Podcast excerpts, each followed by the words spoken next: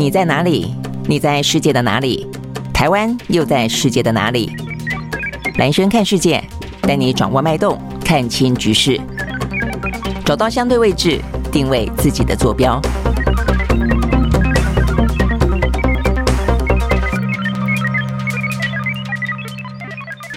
大家好，欢迎收看今天的蓝轩看世界啊。这个今天是礼拜五，很快的一个礼拜又过去了。OK，好，那在今天的话呢，先跟大家说一下，因为全球啊，目前的话呢，最关注的经济当中的话题啊，事实上也是现在大家呢在生活当中可能感受啊，这个最深刻的通膨等等相关的话题。那在今天的话呢，全球的呃央行总裁会议在美国的 Jackson Hole 这个地方呢呃举行了啊。那所以呢，举行的时候呢，当然就要探讨目前呢全球经济的最新状况。还还有呢，目前呢，美国的通膨，还有欧洲的通膨呢，到底是不是已经触顶了？呃，然后，然后呢，接下来的升息的脚步跟力道，是不是可以稍微放缓一点点了啊？所以呢，这个相关的焦点呢，这一两天都会呢锁定在这样的一个呢 j a s o n 后的呃央行的总裁年会上面。那所以呢，关键当中当然也在于说呢，目前看起来整个的鹰派的言论啊，最近这几天的话频繁的释出啊，若要就这个风向来判断的话呢，事实上，呃。在在今天哦，我看到连诺贝尔经济学家的说法哦，都倾向于在这一次的谈话当中，呃，这个鲍尔应该会释放出更多鹰派的说法，呃，来奠定或者铺陈他在九月份很可能呢，比起大家所预估的两码升息，会来得更高的，大概接接接近一半以上的几率呢是三码升息。那事实上不只是美国哦，包括呃中国大陆目前经济的话呢，不管是一些缺水啦、停电啦、干旱啦哦，限电所导致的。还加上了这个相关的疫情，目前的风控，一个是疫情的风控，一个呢是缺水的限电，事实上不断的影响到了这个中国大陆的经济啊，所以这方面的话呢，有相当多的讯息。好，那么一开始的话呢，也很先从呢这中国开始看起，是因为疫情的关系，看起来的话呢，这个疫情的风控啊，这个对于中国大陆的经济呃影响呃事实上呢是蛮大的啊。那再加上我们刚刚讲到了，现在呢限电的状况可能来得更加的紧迫，所以呢，如果说呢疫情可以稍微松绑一点的话呢，对于中国大陆的经济来说，应该会是一个比较。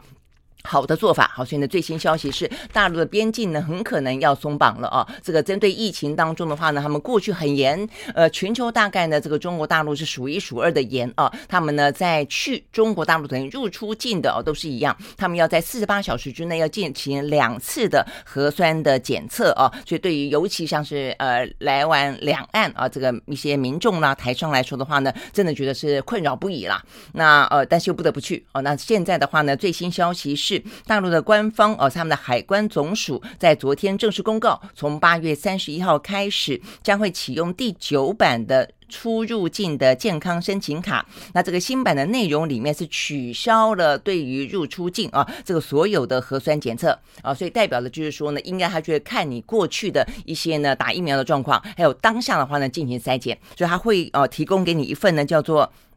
呃，在线上的线上的采样知情通知书哦，所以呢，确保在呃进到机场之后，如果要现场采样的话，你已经事先同意了哦，所以呢，可以这个缩短啊整个的呃进出哦这个相关的机场啦入出境啊这个检疫的一些流程。好，所以呢，这个部分的话呢，是在防疫的话题当中啊，这个中国大陆呢采取了一个呢，虽然嘴巴上面还是一样讲啊这个呃要动态的清零，但是呢，在尽可能的可以放宽的不不影响到防疫强度的状况。况底下的话呢，目前对他们来说的话呢，拼经济哦，也变成一个相当重要的呃一个必须要去考虑的部分了。好，所以呢，就是大陆的松绑啊，这个对于一些。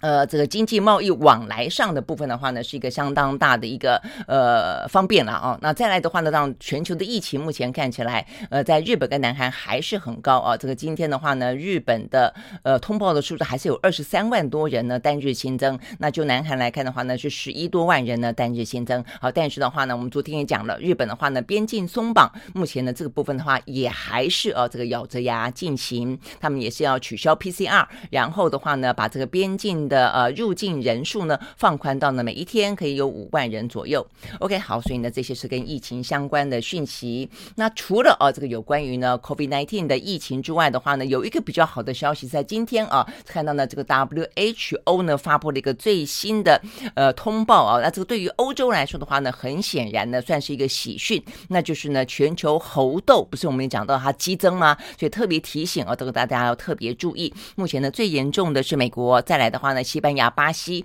然后的话，欧洲。欧洲很明显的下降了啊，好，所以呢，就是 WHO 所公布的最新的报告。在过去一个礼拜呢，全球通报的猴痘的病例呢减少了百分之二十一，尤其欧洲呃欧洲的疫情很明显的开始降温。好，所以呢这个部分的话呢，对欧洲来说是好消息。不过了哦，这个世卫组织也特别提醒啊，在过去一个礼拜新增的病例当中，除了我们讲到美国还蛮多的，巴西跃居第三之外，伊朗啦、印尼啦哦这两呃国国家的通报的人数哦也越来越多。目前的话呢，全球已经有九十八个国家呢通报了四万五千多例哦，这样的一个猴痘病例了。OK，好，所以呢，嗯，这个部分如果说是在东南亚地区的话呢，也还是包括中东地区啊，开始这个有猴痘越来越多的话，我想呢，这个对于台湾附近啊，这个也要稍微的提高警觉。OK，好，所以呢，这些跟是跟传染病啊这个相关的讯息。好，那看完传染病的讯息之后啊，那当然。呃，这个除了家长们很可能开始要准备下个礼拜，呃，这个孩童们啊要准备去上学，要开学啊，所以呢，当然，COVID-19 是一个蛮值得注意的事情啊。之外，那么接下来就要看欧美股市。好，欧美股市的话呢，在昨天啊，这个好消息是呃涨多跌少的啊。我们先从美国开始看起。好，在美国呢，道琼工业指数上涨了三百二十二点五五点，收在三万三千两百九十一点七八点，涨幅是百分之零点九八。纳斯达克指数上涨两百零七点七四点，收在一万两千六百三十九点二七点，呃，涨幅是百分之一点六七。S&P 五百呢上涨百分之一点四一，另外呢，费城半导体涨了百分之三点六六。好，所以呢，这是美国股市啊。那欧洲股市的话呢，三大指数除了法国哦，法国小跌，法国呢小跌了百分之零点零八。那另外的话呢，德国涨了百分之零点三九，英国的话呢涨了百分之零点一一。OK，好，那这个欧美股市呢，呃，这个上涨，我看也是因为过去这几天讲到真的是鹰派言论啊，不断的呢充斥在市场当中啊，所以呢，该跌的时候也差不多跌了差不多了，也就跌升反弹。那今天的话呢，年会啊就正式开幕啊，所以呢，有一点点的开幕的行情吧啊，所以呢，今天看起来的话呢。呃，很多类股都是上涨的啊，包括像什么晶片类股啊，即便是 NVIDIA 其实财报不太好啊，但是呢，整个的呃晶片类股的话呢，也还是高歌猛进。那甚至呃这个当中，巴菲特啊，特别的呢，他很看重的一家哦、是云端呃云端计算公司哦、啊，它叫做 Snowflake 啊，它竟然飙升了百分之二十二点八二，哇，这个看起来的话呢，呃，这个很很很壮观啊，所以呢，让这个哎呀美股的尾盘呢急速的拉升啊，所以。整个表现看起来，我们刚刚讲过的，都还不错啊。但是我们必须说，呃，就这个整体的气氛来说，应该是这个样子，就是通膨的情势呢，还是非常的严峻啊。尤其过去这几天，你不管从官员的口中，还是从从诺贝尔经济学者啊，这个在先前一天的话呢。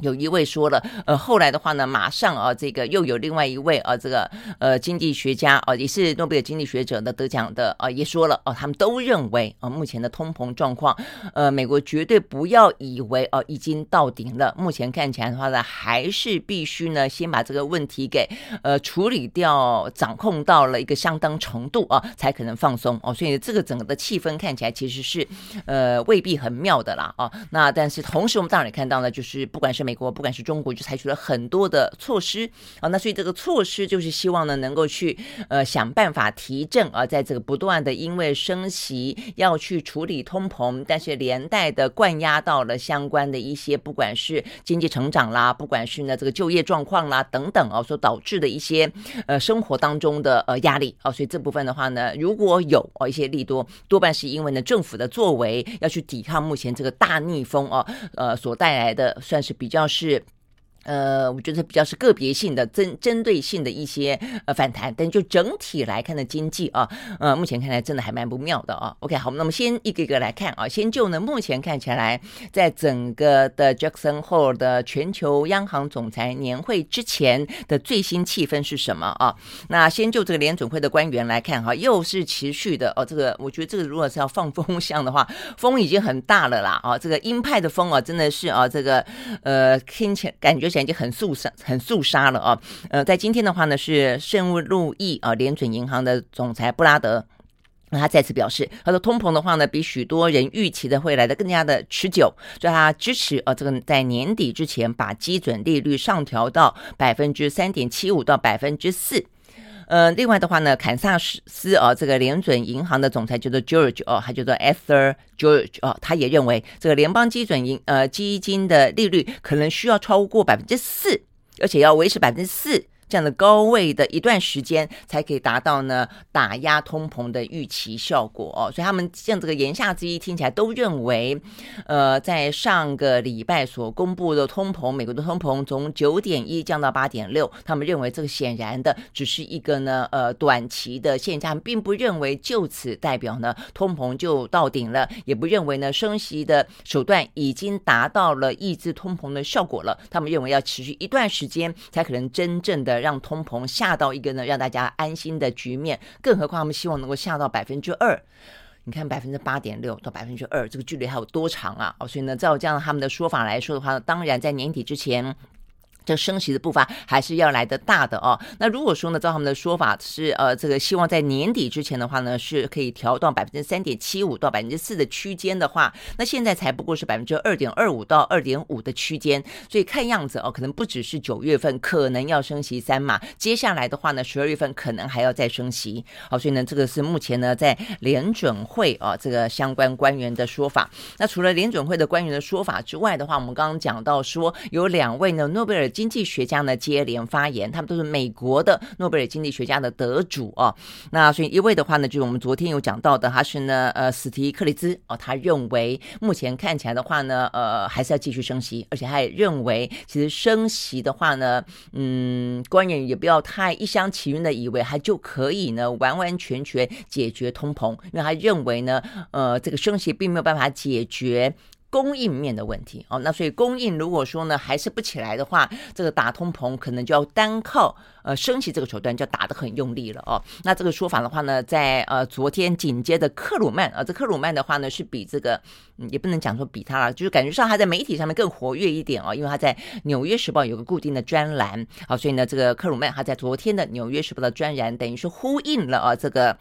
呃史蒂克里兹的说法，他也认为了啊，就是说一些呃。呃，正统的做法，他认为正统的做法的话呢，打压通膨，通膨就是升息啊。他说呢。呃，用升息来抗通膨，别无选择哦。他说呢，目前的话呢，呃，美国的市场上面的问题出在哪里呢？为什么会通膨这么的严重呢？当然，第一个是在去年秋天错失了啊，这个先前采取错呃这个手段的一些时机时间点了。这部分的话呢，其实联准会的官员也都自我检讨了啊。呃，美国的这些嗯各方面啊，这个检讨也蛮多了啊。叶伦也道过歉了啊。呃，他们呢，因为那时候他是联准会的呃官员。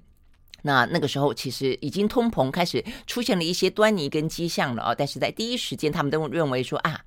通膨只是短暂的，记不记得那个时候啊？那所以呢，当然这个是一个非常重要的原因啊。那再来一个的话呢，克鲁曼特别提到的是，他说美国呢目前市场上的最大问题是太多的货币追逐太少的物资。好，所以呢这个话这句话短短的一句话就有两个重点了，一个太多的。呃，货币，那觉得过去这段时间为了要在疫情底下拼经济，那所以就就发行了非常多的货币啊，所以呢，这个叫做狂欢派对嘛啊，撒现金。那 OK，所以呢，当然现在就要紧缩货币了。但重点在于还在于说呢，你收回货币之余，你追逐太少的。物资好，所以这就是供应面的问题了。那就是说，你货币可以收回来，但是你的供应面可不可以上得来啊？这个太少的物资这个部分的话呢，呃，还得要这个上来啊。但是问题是现在上不上得来的问题。好，所以呢，这个在上个礼拜吧，啊，这个拜登他不是签署这个抗通膨的法案吗？这抗通膨的法案呢，它其实不是撒钱，它不少就是在供应面啊，它里面呢有一些。跟什么呃，除了医疗保险啦啊，这个部分是比较呃眼前的部分之外，它也有一些什么晶片的啦，呃建设的啦啊，这些方面的话呢，事实上就是希望呢，在供应链这个部分啊，在这个供应面的部分呢，都可以呢稍微的也加把劲啊，所以等于是呢，在克鲁曼的说法当中，必须要两头并进，你必须一个呢是在呃这个升息，在这个呃货币面啊进行处理，一个必须要在供应面进行处理，才可以人才可能让目前看起来。来真的是高到无法忍受，高到太糟糕的通膨啊，能够稍稍的能够有所节制，而且他也认为呢，这个要节制，坦白讲，眼前他不认为会那么快啊，他觉得至少要到明年。好，那所以呢，他说，所以现在眼前的状况就是。呃，联准会的政策不可能转为鸽派，他觉得这时候转转鸽派的话，代表反而是你不负责任，他只有鹰派到底的这样的一个呃可能性了啊。OK，而且呢，用鹰派的方法，就用升息的方法来解决通膨，他认为这是一个比较正统的做法哦。然后的话呢，连带的在这个供应面啦，共同去处理，这是一些非正统的呃做法啊。所以呢，正统做法都还没做了，如果只靠非正统的做法是没有办法解决问题的。OK，好，所以呢，这个部分的话。呢是啊，克鲁曼的说法啊，所以呢，连续的两位呢诺贝尔的经济学家啊，都认为眼前用升升息的手段抗通膨是没有第二条路的，而且呢，必须要更就是不是不是缓缓的升息，是要很积极的升息。好，所以呢，因为这样的关系啊，不管是联准会的官员，不管是呢美国的诺贝尔的经济学呃得主哦，都这样的说之后啊，目前市场上面。我们看到呢，有位官员啊，他甚至自己也说，他说呢，目前看起来的话呢，九月升息两码跟三码的机遇呢各一半，但是呢，目前如果看起来美国的一些相关的经济数字没有好转的话。哦，然后他认为，如果是这样，而且通膨呢，目前没有看起来明显的受到呢，呃，这控制住的话，那么只有升息三码之徒。哦，所以话这个听起来，我觉得已经越来越清晰了啦。哦，好，但是不论如何，今天稍晚哦，等于是在美国的时间礼拜五的时间，呃，联总会的主席鲍尔的谈话还是会啊，这个呃。大家非常的关注，就是它到底真正释放出来的是一个是一个什么样的讯息？那我们知道这一次的通膨基本上就是从美国发生的，呃，这个美国呢撒币撒的最最最呃这个最大方。哦，那所以的话呢，这个所有的啊，这个目前的通膨跟升息的动作呢，美国绝对会是一个关键中的关键了啊。那而且呢，它的升息，在一个以美元哦为这个计价的啊，这个全球的流通来说的话呢，当然啊，其他国家是不是会跟着升息，包括通膨是不是会有一些外溢的效果，其实都是啊，这个大家最高度关注的啊。这也是为什么这段时间。大家都在谈，呃，通膨，大家都在注意，嗯，这个美国的升息到底什么三码啦，啊、这个两码啦，你可能会觉得这个数字有差那么多吗？呃，有哦，实际上是有差这么多的。OK，好，所以呢，这个部分的话呢，是讲到跟通膨跟升息哦有关的相关讯息。好，那再来，我们刚刚也讲到呢，事实上呢，在呃供应面的部分哦，尤其是不管是就供应面了啊，这刚才克鲁曼所讲到的是属于非传统，但是也是想办法可以解决呢这个呃高通膨呃高。物价啊，这样的一个情况，如果你的货供应的高多的话，你的价格就可可能容易下来嘛。啊，这个部分啊，这是一个理由。一个就当就是启动选举啊，所以呢，拜登最近很很认真、很用力啊。他先前是晶片法案，接下来是抗通膨法案，那但接下来的话呢，就是所谓的减免学贷。好，那但是减免学贷这个部分的话呢，在美国引发了不同的看法啊，因为呢，减免学贷的话呢，当然这个是他当初竞选的时候的一个承诺啊，所以呢，他昨天。那这个消息出来之后啊，他做了呃更完整的啊这个呃论述啊，他说呢，目前看起来呃在这样的一个减免的学贷方案当中，可能可以有一千呃四千万名的贷款者啊，呃的压力呢可以减少，尤其是当中呢可以有两千万人，甚至可甚至可以完全的免除债务。好，所以呢，从这个角度看，你也会发现，哇，这个美国的有学贷压力的人真的是好多好多，这个几千万、几千万啊。他们有个数字啊，说这个呃四千三百万人有背负的联邦的学生贷款的债务，总金额贷款总金额高达了一点六兆美金，哎。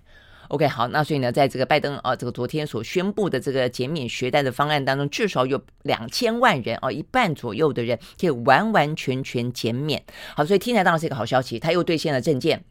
而且呢，这个在眼前啊，这么大的通膨压力底下啊，当然就会呃感觉上呢压力啊减少许多。好，但是呢，也有专家他是聚焦在解决通膨这个角度来看，他说好，那这些人呢，当他的贷款呃这个不用缴了之后，或者减轻了之后，那请问他的钱放哪里？拿去消费，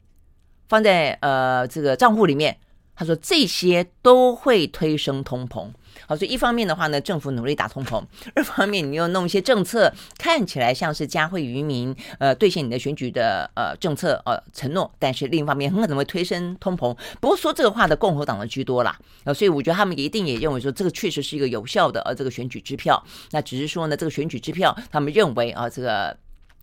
也呃，对于通膨来说会有一些影响，但是影响多大啊？目前看起来呢，呃，并没有讲得非常的具体哦。但他们认为呢，眼前既然你觉得通膨很重要，那是这样子的话呢，是不是会对通膨呢？等于是呢，你要去降低通膨的力道，又削减了一些，是不是两相抵消啦？是这样的一个意思。好，所以呢，显见出来呢，第一个就是启动选举很重要，第二个打通膨很重要哦。所以任何的话题的话呢，都绕在这边去打转啊。好，那这个部分的话呢，是拜登他的减免学贷呢，引发了一些。些呢，呃，讨论，我相信它一定会引起一些经济涟漪的哦，因为两千万人的学贷，每个人减少一万美金的话呢，这个金额其实也不小哦，所以它进入到市场之后的话呢，会有多大的影响哦？但是呃。但是你说可以减免学贷，对个人来说当然是对非常的好的哦。那还有一个，那就是呢，他呃，拜登他先前的一些跟晶片法案有关的话题哦，他不断的去扶植，就最具体而为，就晶片法案看起来呢有很多的面向，但是呢最具体而为的一个代表的企业，如果你要说的话，那就是呢美国非常明显而强力的去扶植 Intel。好，那所以呢，在九月九号这一天，呃，这个拜登他说要去参加 Intel 在俄亥俄州哦这个。新晶圆厂的动土典礼，他再次的发表有关于晶片与科学法案，他整个的呢大大愿景、大蓝图哦，意思就是说呢，他可能不只是呃相关的一些产业链的话题，他勾勒一个美国制造哦，这在高科技的领域当中的美国制造，然后呢，美国的晶片。自给自足，经济的国家经济呃，对国安层级的经济安全、经济战略，都会在这样的一个场合当中呢，他要来呃跟大家啊、呃、去勾勒出一个呢美好的愿景，也代表是他的魄力。OK，好，所以呢这些呢一部分呢是在经济上的话题，一部分的话呢当然牵连到是政治上面的需求、选票的需求。好，所以呢这是我们看到哦、呃、跟这个。呃，经济哦有关的相关话题。好，那这个在经济之外的话呢，当然啊，这个两岸之呃，这个中美之间啊，这个拉锯呢还是有持续的啊。那在过去这几天，我们会看到，包括呢，呃，他们针对了有七个中资的呃公司，多半是航空航太的部分啊，呃，又进行了一些呢相关的出口限制。然后的话呢，呃，因为又抓到了一些什么间谍啊，这个是目前看起来应该是算商业间谍了啊，呃，是去窃窃取了苹果的 Apple Car 的呃这个资料，跳槽到呢中国小鹏等等啊，那所以呢，事实上在这更早之前，有关于呢中概股在。呃，美国上市，那但是的话呢，他们事实上呢，是不是有一些额外的呃豁免啊，或是对他们来说的话呢，有一些呃优惠，让他们呢上市之余不用去遵守呢美国的相关的审计法案，但是他又吸了一大堆呢美国的资金，呃，甚至还去窃取了这个技术哦，呃，所以呢，他在过去一两年间，尤其在从川普那时候开始，有关于呢这个审计法案、中概股的审计的呃法案相关的规定啊，一直是啊，这个在讨论当中一个。蛮重要的核心啊，那只是说，因为它是涉及到法律跟非规范了，比较枯燥啊，所以你会看到它时而提起，但是并没有引起到呃媒体呢非常高度的关注哦。但你只要去注意到中美之间的贸易的话呢，这部分呃永远都会在讨论的范围之内啊。那事实上呢，中概股呢也因为啊这个接下来的话呢，这个审计要趋严。啊，那所以他们要达成一个新的审计协议，所以很多中概股就摸摸鼻子先下市了啊，呃，因为他们可能接下来的话呢，包括一些过去来说啊，这个有关于中美的贸易当中，虽然有很多在战略上、在意识形态上、在呃这个政治上啊，在这个国家安全上的一些呃大 PK 大角力，但是不会演，里面有不少呢是中国大陆的高官啦、有钱人呐洗钱的管道。哦，那所以这个部分的话呢，呃，审计啊，这个相关的协议，它的另外一个重要点也是在这个地方哦，所以很多中概股的话呢，是很多背后哦，很多的一些红二代。所支撑的哦，那所以当这样的一个呃这个审计要趋严的时候哦，这个中概股很多的话呢，这样他就必须要想办法呢做一些妥善的安排，或是另谋出路，比方说下市回到呃香港上市等等了啊。好，所以呢这个部分的话的最新消息是呃这个美中两国的监管机构呃已经接近了达成中概股的审议呃审议审计的协议了。好，所以目前的话呢，美国的上市公司叫会计监督委员。会他们的代表呢，最快下个月就会前往香港啊，来针对这个审计的协议来进行呃这个拍板定案啊。所以呢，一部分如果不怕啊这个相关的。比较是属于西方世界的呃这个审计标准的话呢，事实上对中概股来说也是一个很好的健全的一个法呃法案了啊，所以对他们来说呢，有有涨的也有哦。但如果说呢这个背背后啊这个里面比较复杂的话呢，那当然在这个法案啊这个审计协议呃它这个嗯拍板的同时，可能就会有部分必须要呃处理一下了啊。OK，好，所以呢，这是讲到美中之间。好，那这个美中之间的话呢，刚才讲到了中国大陆啊，这个中国大陆的一些相关的。呃，讯息哦，我们我们刚刚讲到这几天，其实呢，呃，除了他们呢放宽了边境啊、也算是要拼经济的一个蛮重要的动作之外，呃，我们看到还包括了他们呃这个降呃降税嘛啊，等于是呃不是降税，他们是降息啊、这个有些部分的话呢，让这些贷款的利率啊、能够呢得到一些比较舒缓啊、再来呢，有一个新的消息是来自于《华尔街日报》的报道，呃，针对呢这段时间啊、因为缺水的关系、干旱的关系，造成大限电。好，所以呢，很多的农业啦，哦，这些方面都受到非常大的冲击啊。好，所以呢，这个消息是中国政府宣布，哦，这个昨天宣布对国内的哦这个电力跟农业产业要提供数百亿。美金的经济支持哦，那他们说呢，因为这些行业正在艰难的应对史无前例的高温天气跟干旱，呃，相当多的产出都已经受到影响了哦。那这些事事情也不太可能在短期之间就能够解决了啊，所以只好呢，先用经济啊，这个用钱啊来想办法呢支撑它一下哦。所以呢，这是国务院他批准了发行人民币两千亿元。等于就是一兆啊，这个一兆台币的新债券要用来支持呢中国的一些发电企业，呃，另外还批准啊两百亿啊是特别用在。抗旱跟保秋粮啊，因为现在的呃没水，现在不能够灌溉栽种，秋天的粮食就会出问题嘛啊。好，那同样的啊，如果这个限电的问题没有解决的话啊，呃，这个如果说水力发电是他们最主要的依靠的话，冬天的供暖就会出问题。我想这个问题其实对于中国大陆来说，坦白讲啊，嗯，他们今年这一年还真的是啊，这几年真的是挺难过的年啊。呃，一方面有这么大的一个政治大戏不容出错，但是问题是呢，疫情。啊，也这个零零星星多点呃，这个启发，然后又出现这个干旱的问题。你去看到那个鄱阳湖、太湖，那鄱阳湖干到哦，长出草来了，还可以开车上去，这其实是非常难以想象的。当然，你就这个空拍画面来说，哇，觉得好美哦，一一一望无垠都没有水哦，或者只剩一点点的水，一点点的水呢，看起来呢就像是一些支流，像人的呃人体的血管一样哦，或者像叶子的叶脉一样哦，有某种。萧瑟的美哦，但是呢，这个美都非常的讽刺哦，就是说地球真的面临了相当大的干旱啊。那你不用讲中国大陆了，在欧洲也是哦。我看到这个 BBC 有篇文章，如果有兴趣朋友可以去看啊。他特别提到说，到底呢这样的干旱是福是祸？当然，当然来讲是祸啦，但他有点点有点点苦中作乐啦。他的意思是说呢，当这个水位不断的降降降降下来之后，你会发现哇，好多地方都发现以前都没有发现过的东西，比方说沉船。船里面还有一些珠宝啊，船的船里面还有一些什么过去看不到的一些呢古文物，然后呢还看到古堡哦、啊，有也也露出露露露出来有些遗迹，古堡的遗迹，然后呢很多都是二战时期的啊，它甚至还比二战时期更早以前的，然后呢很多呢呃找不到的哦、啊、一些东西，哎都突然之间冒出来了哦、等等等，所以呢就说哇这个。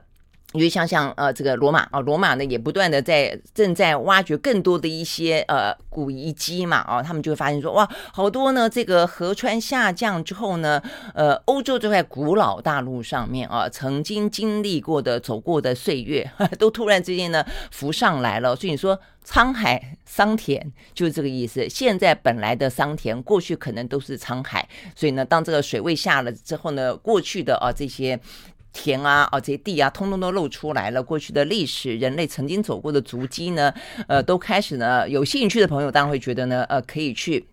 呃，看一看啊，去了解一下了啊。那但是因为这个很可能，也就是当呃大雨又来的时候，极端气候又来的时候，搞不好转眼之间它又被呃整个的淹没了啊。所以呢，有些呃国家呢现在也很紧急的啊，在呃想办法就趁这个机会哦，当它露出哦除了水面之外的时候呢，赶快的啊就把它给呃这个嗯整理出来啦，抢救出来啦，等等等啊。所以呢，这也是一个嗯全球干旱啊带来非常意外的一个意外的一。种风景啊，OK，好，所以呢，这边是讲到呢美国跟中国哦这个相关的一些经济话题。那再来的话呢，讲到经济话题就不能不讲能源嘛啊，所以能源的话呢，接连几天哦，这个全球呢都有蛮大的哦这个嗯跟能源有关的话题。先前是呃德国先释放出说可能在年底之前，他们三座核电厂呢要延役。那后来的话呢，又说他们内部呢有这个激烈的争辩。那接下来的话就日本，日本的话呢就比这个德国走得更前面了。除了呢，他们的呃这个核电厂说要延役啊，目前的话有三十三座，然后呢，现在正在重新已经启动的有六座，年底之前的话可能会有十座，明年的话可能有十七座，接下来的话呢可能有二十五座都要重新进行运转。那在这个之外的话呢，甚至呢，呃，岸田在昨天的新闻里面还讲到说，他要求啊，他们的这个。各个部会开始去研拟，是不是要去新建新一代的呢核电厂？好，所以呢就在这样的一个气氛底下的话呢，德国哦看起来呃他们显然的呃也不落人后了哦，他们原本的争辩里面看起来应该在年底呢会延役核电厂这件事情，目前的声浪是意思说呃主流意见啊是来的比较大声的了啊，因为先前的话呢，包括像是主管经济的啊这个经济部长他刚好是绿党的，他就认为说啊这样子的话，嗯、呃。呃，你只不能够呃，就算营业，只不过是帮助了呃，这个削减百分之二左右的天然气的呃这个预算，那这样子。嗯，有有有需要吗？啊，就虽然有点点不无小补，但需要到推翻原本的政策吗？啊，但是的话，现在看起来同样也是啊，这主管跟经济能源的，他这个是副部长，等于是次长了，他叫格拉成。他昨天的话是正式表示啊，他说呢，目前看起来的话呢，应该啊为求电网的稳定，因为现在天然气真的很吃紧，呃，能源危机迫在眉睫，所以可能会让预计年底关闭的核电。继续运转，好，那所以呢，这个部分的话是他的说法，但他说呢，呃，这个德国政府会采取呢三管齐下的政策来因应天然气的短缺，分别是啊，这个呃寻找俄国之外的一些来源，然后再用来就是用煤、用石油跟呃这个来方式而来这个替代发电，但用煤跟用石油真的就是就是跟德国的绿党的主张就很。很背道而驰啊！它比核电还背道而驰，就它就是它就是污染嘛，它就是而且不只是污染，它现在就是极端气候的凶手之一嘛啊！所以这个其实也是就不得不啦。所以我觉得现在的全球状况就是很无奈啊，因为它就是一环扣勾一环啊，一个扣一个啊，呃，牵一发动全身。OK，好，那就环节来说是就牵一发动全身，就国家来说的话，全球化也是牵一发动全球啊，所以这个问题很棘手。那再来，他们就是透过节约能源啊，所以我们看到是他们也很多都宣布了啦。呃，其他的国家很早了，像挪威哦，就已经说什么呃，不要交，不要用呃这个。不要用水管浇水，这个会浇太多啊之类的。就是其实呃很辛苦啊，看起来你看得出来，呃欧洲啊在面临俄乌战争当中，这个能源的缺乏啊，能源的危机很辛苦。那就这个呃全球来说，就是非洲国家来说，粮食的危机很辛苦啊，这都是这个样子。好，所以呢呃这个葛拉成啊，就这位次长说，在未来十八个月到二十四个月之内，呃德国的天然气显然的都会供应吃紧。所以呢，德国必须要减少百分之十五到百分之二十的用电量，才可以呢安度难关。那我想他会这样讲哦，事实上是有德国的民调支持的啊。这是一份最新的民调，就他们在争辩到底呢这个核电厂，呃，既然都已经已经说想要迈向二呃非零了呃非核了哦，那要不要再延役呢？但是呢，目前看起来有多达八成的民众是同意呢继续用核电的。OK，好，所以呢，这个部分的话呢，是呃，这个目前嗯，看起来呃，在德国的经济与能源部里面啊，其实次长跟部长的说法啊，也还是蛮不一致的，所以不晓得现在他这个部长啊，叫做哈伯克的，是不是还会坚持？好，所以呢，这是有关于德国的状况。那事实上不只是啊，这个德国面对能源，呃，在有余裕的状况，第一个我们刚刚讲是全牵一发动全身了，这个全球都还是一样会有能源危机啊，你要不然就是缺，要么就价格太贵。哦，这两个都是危机。那呃，美国啊，美国的话呢，又是呢全球哦，这个被认为哦，你消耗能源这么多，你却在这个相关的一些呃这个能源啊，这个气候的协定当中哦，总是啊总是动作不够积极的一个国家啊。好，那但是呢，每一个州显然不一样的。这个今天的最新消息，加州他们决定了要跟进欧洲的脚步，二零三五年要禁售。燃油车，好，所以呢，这个部分的话呢，代表了宣示的就是一个又是往电动车的呃这个世纪啊去迈进了啊。那所以这个部分的话呢，是全美第一周等于是开第一枪啊。那所以呢，这个部分呢，等于是迈向全电动车来转型。不过它有分阶段了啊，就是说它会鼓励啊，比方说在呃这个是二零三五年嘛，比方二零二六年的时候啊，可以到达百分之三十五啊，二零这个三零年的时候到达百分之六十几啊等等，它都有这样的一个阶段性啊，就鼓励大家呃。往那个方向阶段性的迈进。那现在的话呢，事实上有讨论过这样的一个相关的话题的州还不少啊，很可能就等等待一个领头羊了啊。那所以呢，目前当欧呃这个加州呢开了第一枪之后，在这个美国的媒体报道当中说会有十六州都会可能跟进。好，所以呢，听这样的。说法来看，你就会知道，这个特斯拉应该是接下来呢受益最大的一个企业了。你会知道说呢，为什么 Apple 啊要拼命的努力去做 Apple Car？你会知道说呢，为什么这个中国大陆的小鹏汽车啊还会挖角啊这个苹果的工程师，顺道的还带走一些机密啊，这个电动车的电路板的机密，其实都代表的是有关于电动车这样的一个嗯时代啊，可能在未来的几呃十年二十年间。啊，随着全球的我们这样的一个气候变迁的压力啊，呃，减碳的目标事实上呢是越来越风风火火了啊。OK，好，所以对台湾来说，事实上台湾呢在电动车也有相当的一些实力的，我觉得啊，就因为我们其实像鸿海，他现在跟呃玉龙他们就在合作啊，做一些电动车啊，甚至我们的一些储能也很重要。好，讲到储能啊，也要讲一下这个呢，在整个的能源的呃话题当中的话，我们啊这个也是一个。一个大家都关心，第二个显然的，我们的呃这个经济部门哦，他们也是有相当大的压力啦哦，就是今年到现在为止，到底是不是真的呃不会限电，会不会跳电，呃有没有缺电之余哦？那如果我们要持续拼经济的话呢，呃这个一方面你又欢迎他回来，二方面的话你又缺水缺电，这都是问题啊。那呃所以呢，看起来呃尤其是二零二五年就快要到了哦，那二零二五年快要到了，我们是不是可以到达真的在非核的状况底下，呃？可以呢，呃，又不涨电价，不是今年已经涨了啦啊，就是又不涨太多电价，因为这是民进党政府允诺的嘛啊，这个不太涨电价，然后呢不会跳电，而且又要减碳啊，所以呢这个是几乎不可能的任务啊，所以我们今天看到这个媒体报道，是一方面啊，是因为呃这个记者去问了，因为现在日本有动作，德国有动作哦，所以呢大家就去问我们的经济部长王美花啊，所以我们的核能到底呢何去何从？他真的很打迷糊仗，我真的觉得这个部长啊，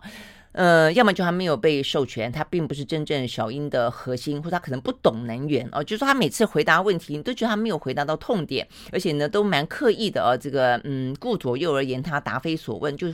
回答的稀里糊涂就是了。呃，问他哦，说日本现在呢是针对，就是哦，就是第一个。问到说呢，呃，德国要延役呃核电厂，第二个，日本要盖新的核电厂。那王美花昨天表示，日本现在是针对还没有借期的核电厂做不同的打算。但是不是啊？他也说他要盖新的核电厂啊，而且就算是只是要跟呃针对没有借期的核电厂做打算，那一个曾经发生过核灾的国家都要针对没有借期的核电厂做打算、做延役的打算了。那所以台湾呢？哦，那所以他的回答只是说我们如期除役，嗯，如期除役。他说呢，因为俄乌战争、国际能源价格上涨，加上气候变迁，全球又大干旱，所以台电的电力调度做了很多的因应措施，都会因应未来的情势，预做沙盘推演，对国内维持稳定供电。你觉得你听到答案了吗？我觉得我没有听到答案。而且他说如期除役，如期是如什么期？哦，就是说，其实核电厂在每一个国家当中，你就这个科学的角度来看，专业角度来看，它可以四十年到六十年，你可以用四十年，你可以用六十年。那大部分的国家呢，为了要这个物尽其用，多半都是用到快要接近六十年。我们是四十年，那你的如期是如什么期？你是如四十年吗？啊，那就继续下去嘛。那问题是。所以现在有些部分的话呢，呃，它的技术也其实现在有些核电也还在运转，但是到二零二五年，照他的说法就都不运转了。那事实上呢，你要真正到核电厂能够去，呃，继续去运转，然后等待你的绿能赶上来，实际上它还可以用一段时间。啊，所以到底你要不要？你要不要去面对这个问题？你要不要回答这个问题了啊？好，那但是曾文生啊，我想这是民进党自己栽培起来的一个呃政务官了啊。那所以他的话呢，最近针对一些那民进党能源真的回答的事实上是比王王美花来的更多的哦。但是他的问题似乎也是有点避重就轻了啊。那他昨天呃在针对啊，他是。出席一个叫国家人权委员会哦所举办的环境权跟国呃公民参与论坛里面，特别提到了呃台湾能源转型的发展啊，也是被问到了，所以显然的，在这样的一个呃国家人权委员会里面的呃这个与会者是关心哦台湾能源转型的问题的，那他就特别提到说呢，呃这个台湾的能源方案绝对是一个复合式的答案啊，意思就是说鸡尾酒疗法啦。啊，意思是说里面要很多种，那当然啊，能源一定是很多种的嘛。呃，有这个呃风力发电，有太阳能发电，那这是绿能的部分。然后的话呢，再来的话就是呃有天然气啊，稍微碳少一点，但是也有碳，比起火力发电大概少一半左右。那有火力发电，那有水力发电，那有核能发电等等等，这当然就复合式了啊。那只是说呢，呃，这个郑文生，我觉得他这话也还蛮投民进党所好了啊，就很政治化的发言。他说呢，军事行动无法封锁再生能源。所以他的意思说，再生能源是现在最好的能源。就就算风岛，他说呢，呃，武器无法阻止呢太阳升起来，武器无法阻止呢风吹进来。呃，所以他的意思就是说呢，我们的再生能源呢，应该还是一样要积极的发展。我觉得再生能源应该要积极发展，我我也完完全全赞成。重点是我们现在的时间点来不来及的问题，这第一个。第二个，所以再生能源要要不要发展，跟武器武器有没有办法限制它无关啊。你武器没有办法阻止太阳升起来，我们用口号也没有办法呢，让太阳不降下去啊。你武器可以让风不不能让风不吹进来，但是你不断的用嘴。做事情，你有办不不让呢风停下来啊？那我们的我们的环境就是太阳在傍晚会下去，那冬天东北季风特别旺，其他地方未必有风，这是事实嘛？那最近这段时间的限电不都是因为太阳下山以后吗？或者像昨天前天啊，因为那个南部暴雨，然后突然之间我们的这个电又又变爽了哦，所以又有地方是局部性的限电跳电了，所以。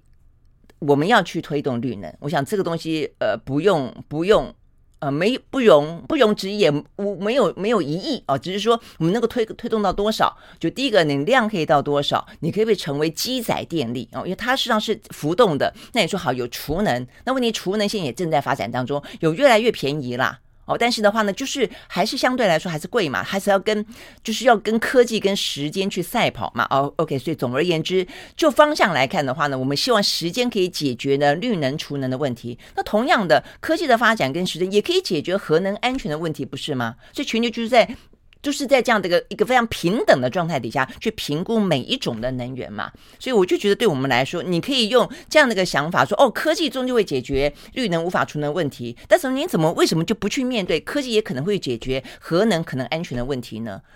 岸田就这样的一个说法啊，就要去想办法要他们用尽脑汁去想办法，是不是可以去呃评估要盖一个新一代的最具有就是它的安全性实际上是更高的一个。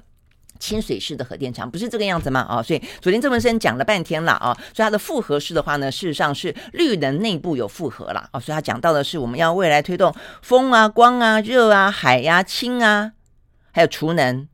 哦、跟这个碳捕捉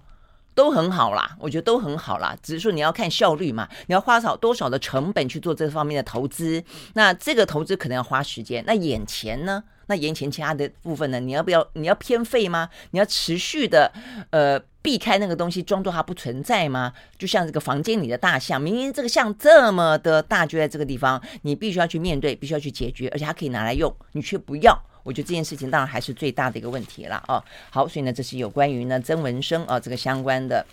有跟我们关于我们这个绿能啊，这个相关的一些呃讯息啊，这些我们刚才从全球的能源开始讲到的一些部分。那最后的话呢，要来看一个也是蛮重要的啊，就是跟台湾尤其有关，呃，就是呃最近反正就是就是。裴洛西离开之后，呃，三不五时这个军演啦，飞机飞过来啦，呃，这个穿越海峡中线啦，都还是存在的啊。那所以呢，这样的一个状况，其实坦白讲，不用哦，这个美国的呃报告啦，哦，但是呢，美国的五角大厦是来了一份报告啦，这是美国的国防部的政策次长卡尔啊，他依据他们内部所做的一个报告，说呢，这个台海的共军这段时间的话呢，特别的活跃。嗯嗯，是 特别的活跃，活跃呢超过平时。那说呢，呃，虽然低于裴洛西刚刚离开台湾的那段时间，那当然，因为那几天就是在演习嘛，但是它高过于过去啊平常的时候，所以显然的，北京呢利用裴洛西访台这个特殊事件，试图呢呃要。消除海峡中线的规范，那实际上是这个样子啊。包括呢海上的、呃空中的，包括像昨天不是还传出来，呃网络上面疯传了，这个显然的看起来是中国大陆这个民用的无人机嘛，不是飞到了什么大胆二胆那个地方，还拍到了我们的。驻哨的阿兵哥嘛，哦，那拿着石头就只能够呆望啊，那个呃无人机，然后的话还拿拿石头哦去丢，就很像当初中印边界双方啊这个发生冲突时就拿石头互丢，还推来推去，呃，所以呢，我觉得对方的小粉红也也很不需要这样的笑，他说啊，你们这个是石器时代吗？那那当初中印边界不也是石器时代吗？就是说，呃，吵架没好事啦。嗯，尤其你要有一个兵战的一个状况，当然就会有这种气氛了啊。但我觉得比较重要的是在于说，第一个，如果那是一个民用机，那代表就是说，目前中国大陆的民间民族主义高涨哦，就是无聊到你要飞一个民用机来，那拍我们的阿兵哥你也高兴，骚扰他你也高兴。那再一个，当然有可能是军方哦，中共军利用民用的无人机。糊弄蒙混来这边搜集情报也好，或者骚扰我们也好，这是另外一个。那当然，另外一个就是我们必须要去面对，如果它是军用的无人机哦，所以这个部分的话呢，确实我们当然要检讨了啊。我们是只能够拿着呃石头丢吗？哦，所以那个最新消息当然也有了啊，就是说我们呢呃要定出一个呢规范了啊，就是说怎么样因应啊这个呃无人机啊应处啊这个叫做应应变处理之道啊，这个明明年预算编列啊要应应应这个无人机。那问题到现在呢，是不是现在就可以定一个 SOP 啊？我觉得你总不能这样呆呆的望着它飞来又飞去吧？哦，或者说还是你就觉得没关系，因为它它没有它没有摄像头，它可能没有搭载武器，所以没关系，那就把它当做一个骚扰。但是你我们又很在意认知作战，然后这个骚扰回去说拍了照一抛你又觉得很烦哦。我想还是要有一些基本上的一些呃。应变的机制啦，哦，那至于这个预算编列哦，是不是要怎么样子？什么呃，用电波消除它的障碍，让它动掉下来哦，这个部分再捕捉它，这是另外的部分哦。这个明年再说哦。但总而言之，确实啊，这个其实我真的觉得也不用是美国的五角大厦告诉我们了。现在确实它就是，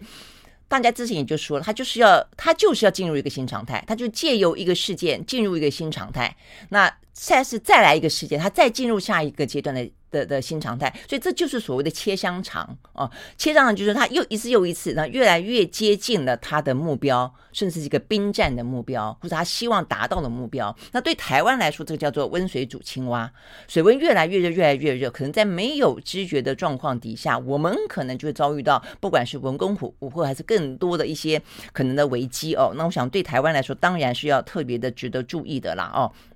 那这个美国的五角大厦的这一份报告的重点是要告诉大家说，美国的说我们没有在怕啦，你想要消除台海的中线，他的说没这回事，那我们也会跟你继续的飞这条中线哦。所以不管是天空飞的，不管是地上呃这个地面上的所谓的呃你认为的公海，我们呢在海面上我们依旧的航行。好，所以呢这个部分的话呢是呃美方的说法啊，这个就是他们的国防部的次长卡尔呢，他昨天特别说，美方呢会持续的调整。行动来捍卫、确保美国在区域当中的盟友跟伙伴会继续的在国际法允许的范围之内自由的飞行、自由的航行与自由的执行任务，包括台湾海峡。好，但是呃，这个《纽约时报》哦，他们也报道一个呢，在他们。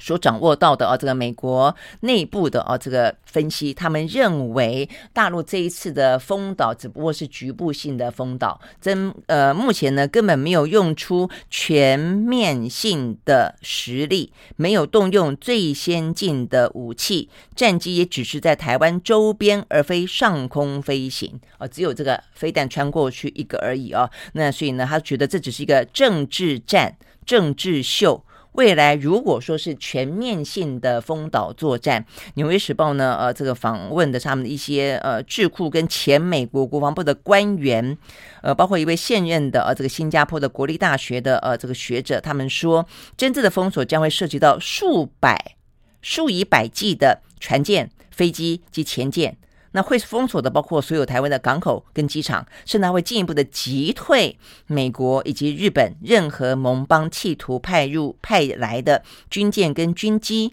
呃，包括它可以利用呢大陆的东南沿海的飞机击落，呃，来这个附近的盟机，甚至会攻击美国在关岛跟日本的基地。那所以，当那个是一天发生的时候啊，他们预估是一个毁灭性的冲突。呃，当然对大陆来说也不会有好处啦，他会遭遇到前所未见的国际孤立，以及他可能会遭遇到强烈的啊这个国际当中的抵制，或者像俄罗斯一样的这样的一个经济制裁。但是呢，就像是俄罗斯可以提前准备因应经济制裁，我想对中国大陆来说，如果啦，如果他真的有必要呃一战的话呢，实际上这些部分同样对他来说也是一个警惕，一个教训。好，所以呢，这些都是在今天我们看得到的啊，一些呢相关的比较重要的内容。好，所以呢，在这样的气氛底下，记不记得先前的话呢，呃，一个大家非常熟悉的企业家哦，这个移民到了新加坡，在军检期间的话呢，不但在台湾，还上骗了很多的一些媒体啦，啊、这个 YouTube 的网络，那就是曹兴诚啊，他现在还带了钢盔，呃，大骂啊这个共军。然后呢，这个最新消息，他决定要从新加坡移民回台湾了。他说他以中华民国的呃这个国民哦这个为骄傲哦，所以他说他呃是在接受哦这个接受嗯自由亚洲电台访问的时候，他说呢，我再过两天就解决了。他说我要回复呢中华民国的国籍，我已经决定了，我要死在台湾，不要死在国内。